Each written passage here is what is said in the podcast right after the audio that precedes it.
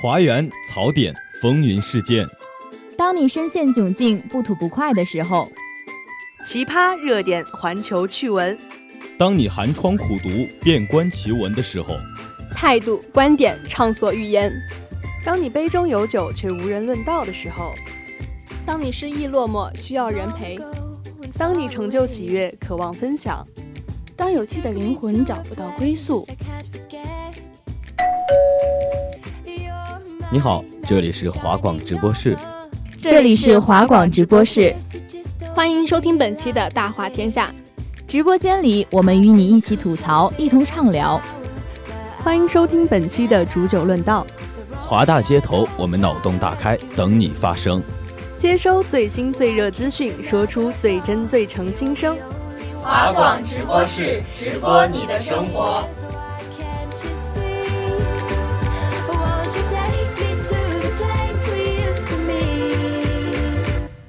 It's sunny and funny and quicky and dark.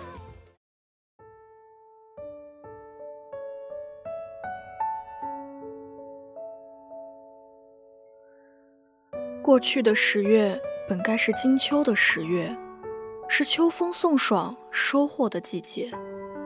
但李勇走了，金庸走了，那些童年的快乐慢慢失去了。那些想要实现的江湖梦也慢慢淡忘了。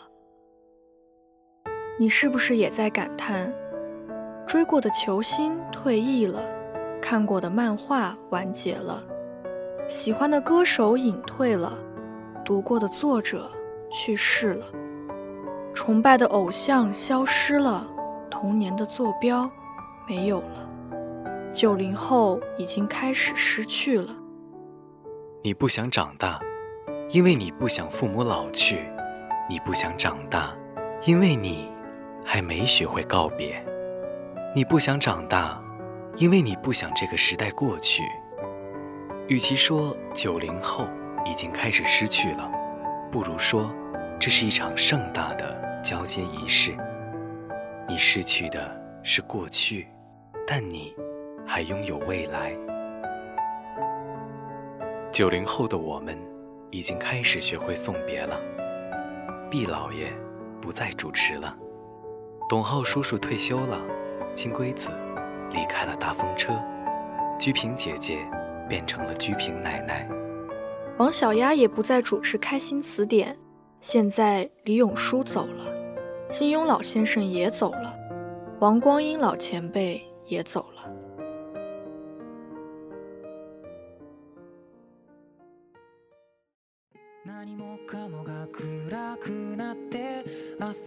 Hello，大家好，欢迎收听本期的华广直播室《大话天下》，再见，我们逝去的童年。我是你们青春依旧的雨晨，我也是青春依旧的不抖影啊，不抖影青春依不依旧我不知道，反正我还是容光焕发。其实说到童年呢，给我童年第一印象就是小学门口的零食，不知道你有没有感觉哈？就是小时候一放学出来，门口全都是小商小贩，然后有烤冷面呀，那时候烤冷面还不是特别流行，而且挺贵的。小时候往往就是在吃一些什么呃那种沙冰，然后麦芽糖。还有就是那种呃小的那种玩具，我不知道你小时候有没有，反正我小学门口特别长。嗯，你说的这些啊，应该算是我们这一代人共同的回忆了。我记得我小学的时候，门口就是过了个马路，正对面就是卖那些小吃的窗口，然后里面让我印象最深刻的是一毛钱一包的那个小辣狗，然后那时候拿上一块钱或者五毛钱出去就可以买好多那种小辣条。然后，因为小时候嘛，大家也也都没有多少钱，然后每回拿上个一块钱呀、两块钱，就买上一堆的零食，在排路队的时候发给大家，感觉自己好像就是老大一样，那种感觉真的是，嗯，可能再也体会不到。真的有，我小时候呢，我妈每天就给我一块钱，所以那一块钱对我来说就是一天的口粮。虽然我中午还在那种托管所在吃饭，我小时候一天一块钱，我一般干什么呢？我一般会在呃小学上午四节课嘛，我会在第二节课下了以后要做课间操，做完课间操去那个小商店给自己买那个话梅糖，你知道吗？就是还有那个流口水，当时那个一毛钱一根就很便宜，然后也很好吃，然后就慢慢慢挨到放学，放学完了以后，中午跟同学们出来的时候，再从街上买点什么呃小吃啊，我记得小学门口有那种，就是一个老阿姨拿着一个大箱子过来卖，里面有辣条、有土豆泥、有鱼丸、有烤肠，有很多那种小零食，它就切成小段卖嘛。然后就可能你鱼丸一毛几毛几毛这样凑成个五六毛的东西就卖给你。你现在想想，觉得其实呃卫不卫生咱们先不说，反正对于小时候的我们来说就很满足。哎，你这说了一大堆，我都要饿了。你说你除了吃还会干啥呀？还会干啥？会花我妈钱。我记得小时候流行过陀螺，还有那个四驱车，还有悠悠球，你记得吗？那时候男生们手里都各拿一个悠悠球或者那种小赛车，在那个呃小学操场呲溜呲溜的滑。现在想想可能挺便宜，但小时候觉得六十块钱一个的悠悠球好贵呀。六十啊，我都不记得价钱。对，我真的记得特别清楚，因为当时呢少儿频道上还同步播出那个火力少年王，不知道你记得吗？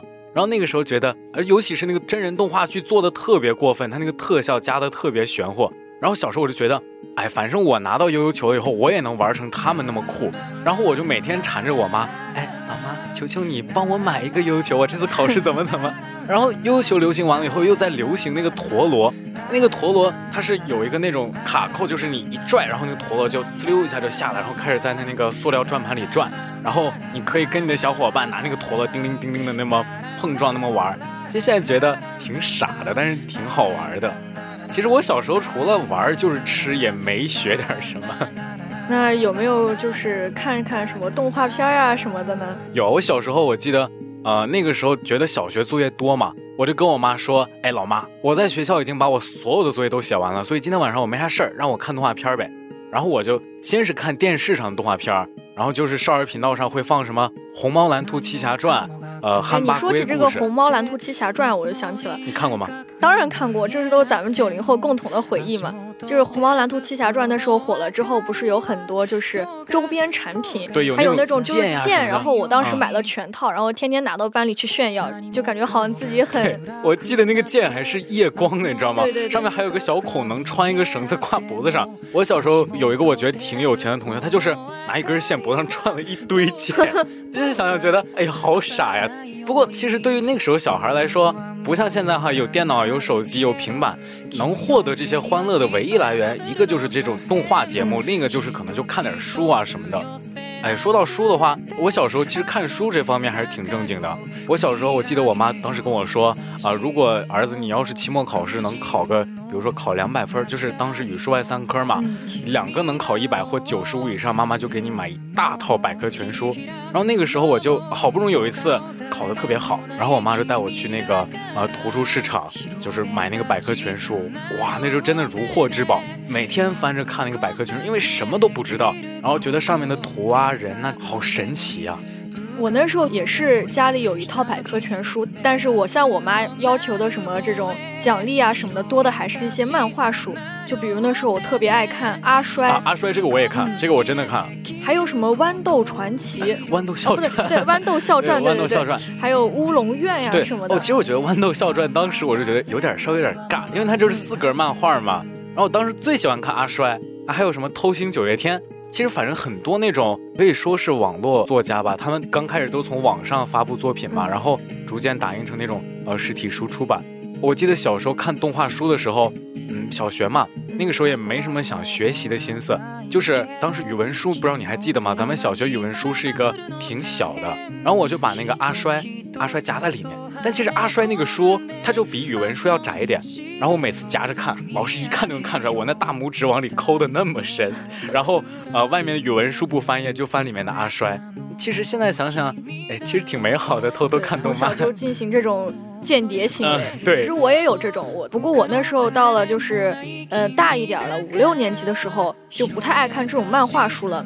那时候我记得我们那边流行一种就是推理小说，叫做《大禹神秘惊奇》。哦，这个我也记得，还有那个冒险小虎队是吗？对，然后那个时候我就天天也是上课的时候就把这个书塞到桌兜底下，然后看。然后那段时间有一个特别搞笑的事情，就是那段时间因为天天上课偷看书，然后没有听课，所以那个数学作业做的就特别差。然后老师就去问我同桌说：“呃，他上课都在干什么呀？”然后我同桌就居然告密说他在看课外书，然后我就被请了家长。啊，亲爱的听众朋友们，大家请注意哈，以上的行为呢不可以模仿不抖音，大家还是要好好学习的。哎，不过其实我还真没什么脸可以说你，因为我小时候也是，我小时候把那口算题卡呀、数学练习册啊、英语练习册都是堆的好几页，然后唰唰唰一起补的那种。不过这种行为到我上了初中以后，基本就没了。我记得我上初一的时候，由于课程变多变难了，我就开始收敛一点。因为班里感觉有好多厉害的同学，当时很流行那种社社会会的那种同学，就非主流那种。呃，于晨还是早熟早熟，社会社会。其实我觉得于晨这个名字其实也不太社会，因为冷少这个名字才是最社会的。又 Q 我们冷少啊？冷少不乖呀，每天欺负于晨。好，不说冷少。那我记得当时班里总是会有那种很社会的同学，我感觉他们就是那个时候，我觉得抽烟对他们来说。很平常，我当时觉得挺不可思议的，感觉他们就坏坏的那种，然后也不敢跟他们说话。然后我在班里呢就很低调，嗯，其实我也不是很低调，我初中的时候也是挺爱玩的吧，挺能惹老师生气的。我刚刚说到课程多了嘛，你其实也就开始收心会听课了。不过其实那个时候流行什么呢？流行布克，不知道你看过没有？对，布克，布克就是那个啊，里头有好多恐怖故事。那个时候啊，我常常会下午上学的时候买一本布克，然后啊回到教室里就开始翻，就开始看恐怖故事。其实也不听课。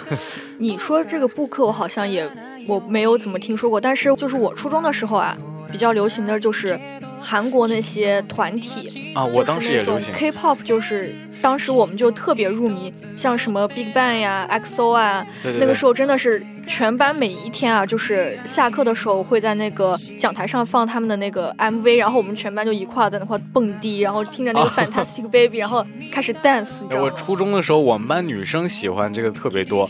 哎，我觉得我初中的时候还是一个可爱的傻白甜。我那个时候就是……你可别了，我都要吐了。我那时候看什么呢？我还看知音漫客。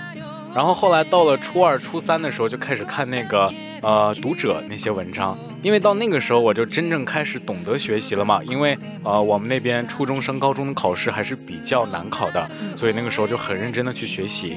其实现在想想，也多亏了当时的自己吧，学了很多的东西。不过其实课外书也没少看。我在班里属于那种不乖的那种孩子，所以老师没少没收我课外书。老师办公室有一个柜子，里面全是课外书，那里头百分之六十都是我的。我超级能看课外书。然后那个时候还流行什么呢？我初二的时候开始流行那个日本动漫，叫《黑子篮球》。哦，那个我看了，我是那个黑子篮球的那个动漫迷。我也是。我那个时候家里有一台 M P 四播放机，然后我每次都是啊，我在那个黑子篮球，就是有那种。呃，国内人创办那种网站嘛，上面能看。当时哔哩哔哩好像还没有那么火，然后我就把他们每一集都下下来，放到自己的 MP4 播放机里，每天晚上睡前窝在被窝里，特别激动的看。我当时觉得打篮球好酷啊！其实现在想起来呢，觉得当时就非常的热血男儿的那种感觉。嗯，你说到这个黑子篮球啊，我记得还有一些日本动漫，但是我不太清楚它是不是我们初中时候流行起来的了。就是，嗯，东京参种。对对对，那应该是。寄生兽，对对对，我当时可看的可入迷了。我当时就是觉得金木研啊，真的是男神。然后寄生兽看的时候也是，他这部动漫其实还是挺有社会意义的。然后看的时候让我也思考了一些东西。那你初中除了看日本动漫，有看韩剧吗？我记得当年有流行很多韩剧。对对对，我想起来那个李敏镐欧巴、长腿欧巴那个啊啊，继承继承者们，对对对，还有来自星星的你啊，当时真的是每天，对对对，当时真的是每天晚上就是。熬夜通宵来补这两部剧，哎呀，我记得我看的可能比较晚哈，我看韩剧都是高中被我们班女生拉着看的，所以呃，我觉得我的童年可能更多的都是吃，然后动漫，就是一些呃，尤其国产动漫，哎，还有还有一个动漫《百变小樱》。当时这个不是咱们小学对呃，可能小的时候，我一直看到现在。我记得我们那边发音的是《百变小樱魔术卡》啊，我那边也是对，啊对，然后可能就是官方的是《魔卡少女樱》。嗯，那我记得，相信很多听众朋友们都看过这个，包括前段时间也出了那个 Crystal Card 那个新篇章，我觉得就很童年，很很充满回忆的那种感觉。对，现在再看看小时候看的那些影视作品呀、动漫作品，还有包括一些就是文学作品，还是觉得。他们那时候的作品都是非常精致，而且非常有高度的。对，那敢问不抖影同学，你除了看韩剧、看日本动漫、吃以外，有学习吗？这个还是当然有的了。我相信，哎呀，很多同学可能初中的时候，呃，还不是很意识到学习。但我隔壁班有个学霸，那才叫学霸。我们是七点二十，就是开始第一节课嘛。早读可能再早点，六点半开始。他每天五点半来学校，因为那个时候我们学校的门就是，呃，尤其到了初三的时候就敞开着，就是你可以直接进去自习。然后那个同学呢，每天五点半到学校，然后自习，他中午不回家的，自习到十二点半，他从校外买个可能简单的那种盒饭就吃了，然后可能吃饭吃十分钟，接着继续学习，一直学到晚上的七点四十左右就准备放学了。但是他放学以后不回家，他去补习班再补习这个样子。当时我不是很爱学习，所以我觉得他哇，好了不起，好神奇。这这这就是我们该锦鲤膜拜的学霸，到时候考试之前就是要拜一拜那种锦鲤是吧？不过他最后好像是没有考得特别好。俗话说得好嘛，瘦死的骆驼比马大，那也比我高好多好多分儿。对对对，人家虽然说就是考得不太好，但是。学霸的话还是不太能信的。对他后来跟我考上了一个高中，呃，大学考得也非常好，考到了人大，我还是挺佩服他的。所以我觉得，嗯，可能很多同学觉得童年就是玩啊什么的，但其实家长小时候说的话都是对的。童年的时候给自己的学业打好基础也非常重要，虽然我没有，对不起。所以还是要给广大的听众朋友们说，好好学习，天天向上。那不知道各位听众朋友们听完我们刚刚的内容以后，有没有一点共鸣呢？或者说，你们还有什么其他的童年回忆想跟我们分享呢？好了，那咱们赶快进入下一个板块吧，奇葩天下事。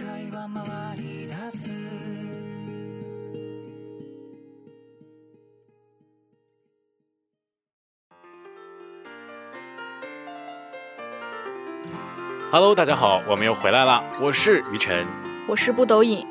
哎，不知道大家还记不记得前段时间火爆全网的发际线小吴啊？啊，就是那个眉毛呃挑起来的那个男生是吗？对对对对对，就是去修了个眉，修了个发际线，却好像花了很多钱，我记得好像是这么个事儿。然后我们的小吴就是，嗯，声称说自己绝对不进娱乐圈，虽然知道自己长得挺好看的，但是他会不进娱乐圈。但长得挺好看。但是最近他就是还是活跃在我们各大社交平台还有网络上，天猫甚至都找他代言了。对我有看到他上一个综艺节目。呃，这个就挺像那个之前网上很火的那个真香。对，其实我觉得，嗯，我觉得他挺好玩，他长得非常有特色，然后就是表情很严肃的那种，还是挺可爱的。对，就是莫名其妙的火了。为什么会放弃这种赚钱方法呢？就是毕竟谁会跟钱过不去？就已经火了嘛，反正就是要狠捞一把了。哎，但你知道吗？最近有一个女版发际线小屋又出现了。十月二十九日呢，广西南宁罗女士去一家美容店理发。最后却连做了纹眉、脱毛、祛斑一系列项目，店内工作人员称项目消费两万多。如果罗女士办卡充值两万，前面的消费可以全部免除。最后罗女士稀里糊涂的充值了三万元。啊，那在这里呢，于晨要给各位爱美的小姐姐温馨提示：爱美是好事儿，可是呢要注意那些无良的商业推销，大家不要再花冤枉钱啦。不一定每个人都是小吴嘛，你去纹了眉。做了发际线也不一定都能火。那你说完这个以后，我再跟大家分享一个躺着也中枪的故事。这件事情还就发生在咱们厦门。十月三十一号，厦门市中非视野野生动物园的大湾鳄小何，有一家人呢见到它趴在池子里面一动不动，怀疑它可能是鳄鱼模型，然后呢就拿起石块砸在它身上。小何毕竟是鳄鱼王嘛，他依然是一动不动的。这家人加大力度，用石块用力的砸在小何身上。这下小何被砸疼了，终于动弹起来。于是呢，这家人高兴地开始拍照。但是紧接着，小何的头部开始流血。这家人呢，见势不妙，就快步走开了。据悉，天凉了，鳄鱼代谢慢，伤口愈合也慢，所以人鳄鱼可能只是在睡觉，结果却挨了石头一顿打。对我们小何真的是鱼在池中卧，石从天上来，就很可怜。对，就是对于这种行为，我们真的是不提倡，而且还是要给予一种批判的态度。就是我们去动物园啊，肯定是喜欢动物们，我们去了以后安安静静的观赏就好了，不要给动物们投食。也绝对绝对不要投掷任何东西去伤害到我们的动物。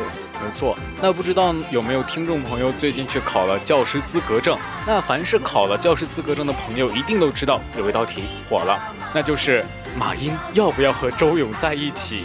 这道题的具体题我倒是没看过，不过我们可爱的小月亮给出的答案是建议马英大胆的和周勇成为好朋友。呃，他这道题呢，其实是这么说的：如果你是老师，你们班上有同学叫做马英，他喜欢了周勇，然后他告诉了你，你该怎么办？许多网友表示啊，纳了闷儿了，马伊你喜欢周勇，为什么要告诉老师呢？你们俩原地结婚不就好了吗？赶紧早恋啊！没错，如果我是那个老师的话，我还单身着呢，我怎么能管得了他们？他们就成双成对的，岂不是挺好？就是老师还单身着呢，还管你们这些青春的恋爱问题吗？不过我觉得，嗯、对于青春期的我们来说，恋爱真的是非常美好的一环。好了，那么本期的华广直播室大话天下到这里就要跟大家说再见了。主播于晨、主播不抖影，携机舞大黄、彩编辣辣共同感谢您的收听，我们下期同一时间再见。拜拜。